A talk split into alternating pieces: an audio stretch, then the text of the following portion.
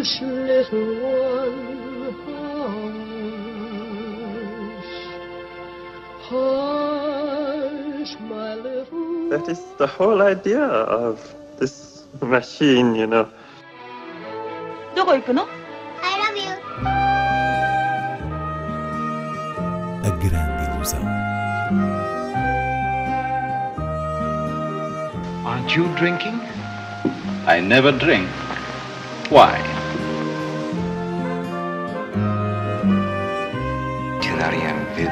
J'ai tout vu,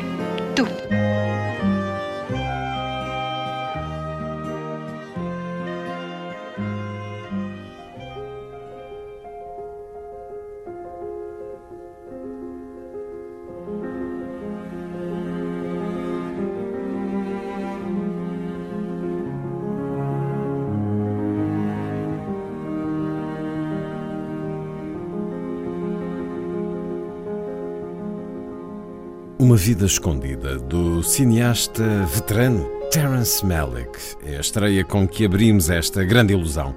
Inês Lourenço, que história verídica está por detrás deste título? A vida escondida que nos revela o filme de Malick é do agricultor austríaco Franz Jägerstätter, um objetor de consciência que no início da Segunda Guerra Mundial se recusou a integrar o exército nazi por convicção moral de que estaria a contribuir para uma causa injusta e votada à morte de inocentes. E essa recusa em fazer a vénia a Hitler refletiu-se na hostilidade dos membros da sua aldeia, que o consideraram um traidor e passaram a ostracizar a sua família. Uma vida escondida, desde logo o título, é então um elogio aos homens que a grande história não contempla, mas que deram a vida pelas suas convicções. E sendo um filme baseado num caso verídico, é também o regresso de Terence Malick a uma base narrativa mais sólida. Digamos que o cinema de Malick, depois de A Árvore da Vida, tomou-se de uma certa hum, abstração, filme a filme, que dividiu os seus apreciadores, porque no fundo converteu a transcendência própria desse cinema numa linguagem quase vazia, enfim, com feição de anúncio de perfume, como aliás fez um com Angelina Jolie. Então, a boa notícia é que Uma Vida Escondida é, por fim, capaz de trazer reminiscências do antigo Melick, por exemplo, muito concretamente, de Dias do Paraíso, A Barreira Invisível ou mesmo O Novo Mundo, porque aqui se volta a sentir alguma dessa transcendência que ele persegue e que se espelha no modo como o filme cultiva, literal e metaforicamente, o vínculo Deus-Homem-Natureza. Um filme sobre o amor e a integridade na sua expressão monumental. Remember the day when we first met? I remember that motorcycle, my best dress. You looked at me, and I knew how simple life was then.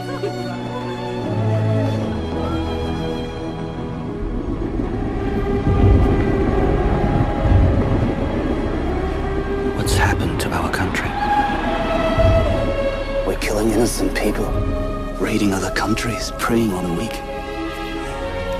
If our leaders, if they're evil, what does one do? You have a duty to the fatherland. The church tells you so. You cannot say no to your race and your hope. You are a traitor.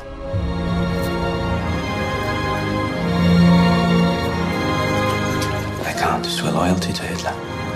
I can't. You think your defiance will change the course of things? If God gives us free will, we're responsible for what we do, what we fail to do.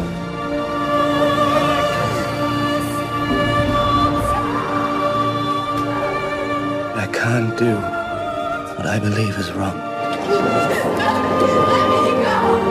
We have to stand up to evil.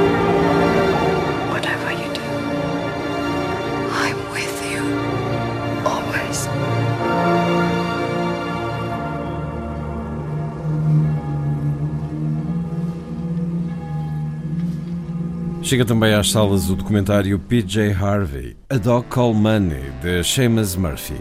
Um olhar intimista sobre o processo criativo do álbum The Hope Six Demolition Project, de PJ Harvey, que viajou com o fotógrafo Seamus Murphy até ao Kosovo, Afeganistão, Washington DC, levando consigo um bloco de notas onde guardou impressões, mais tarde usadas como inspiração para as canções desse álbum.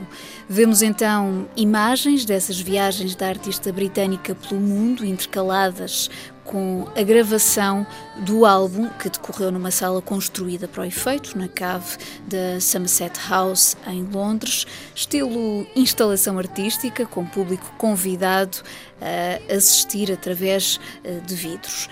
É um documentário que serve bem o propósito de dar a conhecer uma certa gestação poética, afinal estamos a falar de PJ Harvey, e embora apresente algumas fragilidades na articulação visual dos vários uh, registros, sem dúvida que a voz da cantora, a sua performance carregada de experiências, é qualquer coisa digna de se ver e ouvir.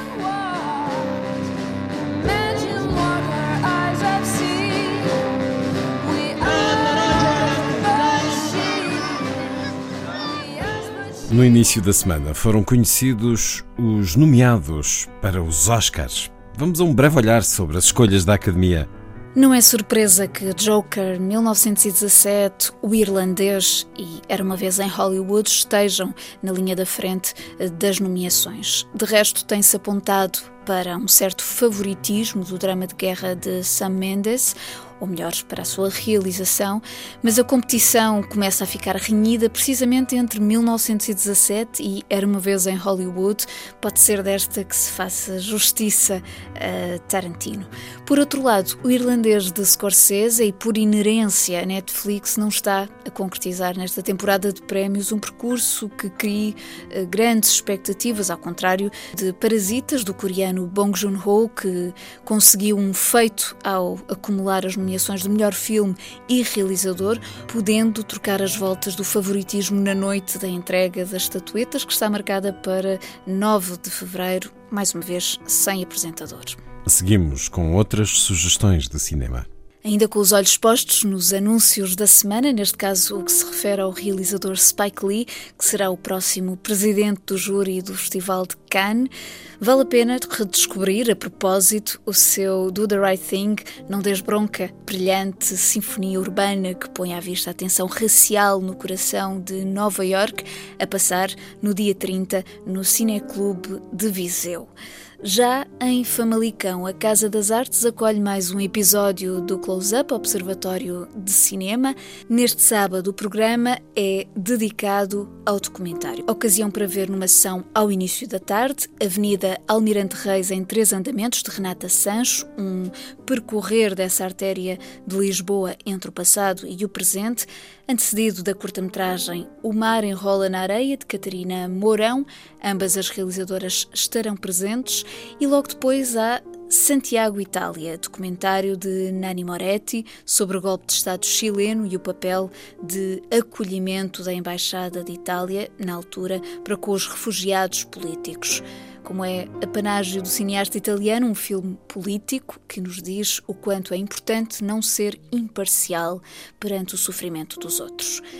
Finalmente, no Algarve, o Cineclube de Faro apresenta duas sessões especiais neste fim de semana. No sábado, dia 18, ao início da tarde, será exibido A Idade de Ouro, essa fabulosa e profana obra surrealista de Luís Buñuel, filme que encerra a homenagem ao professor Vítor Reia Batista, um ciclo adequadamente intitulado Herético e Libertário, e no domingo é a altura de ver o drama O Regresso de Henry, de Mike Nichols, protagonizado por Harrison Ford e Annette Bening.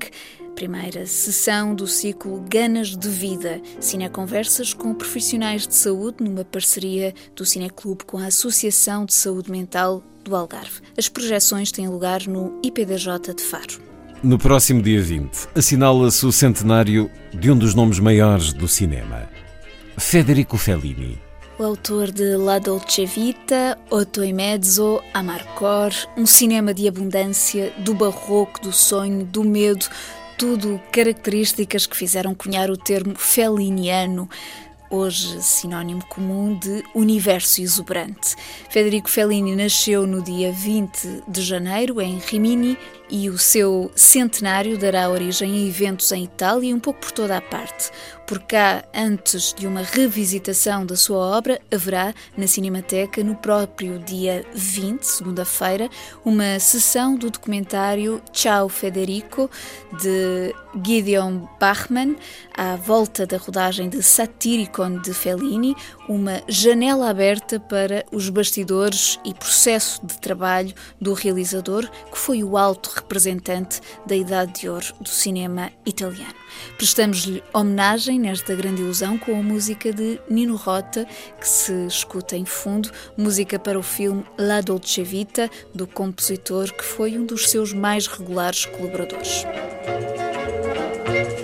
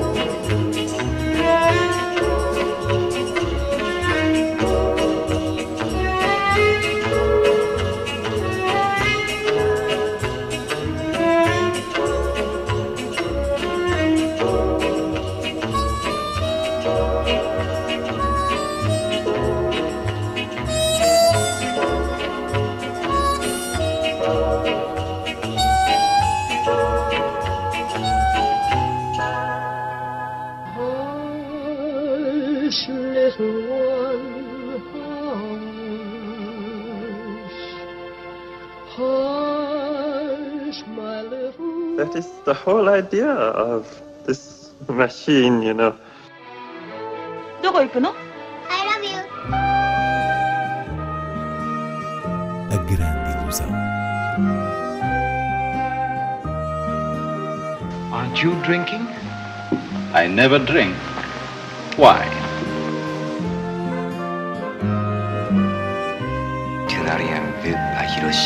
J'ai tout vu.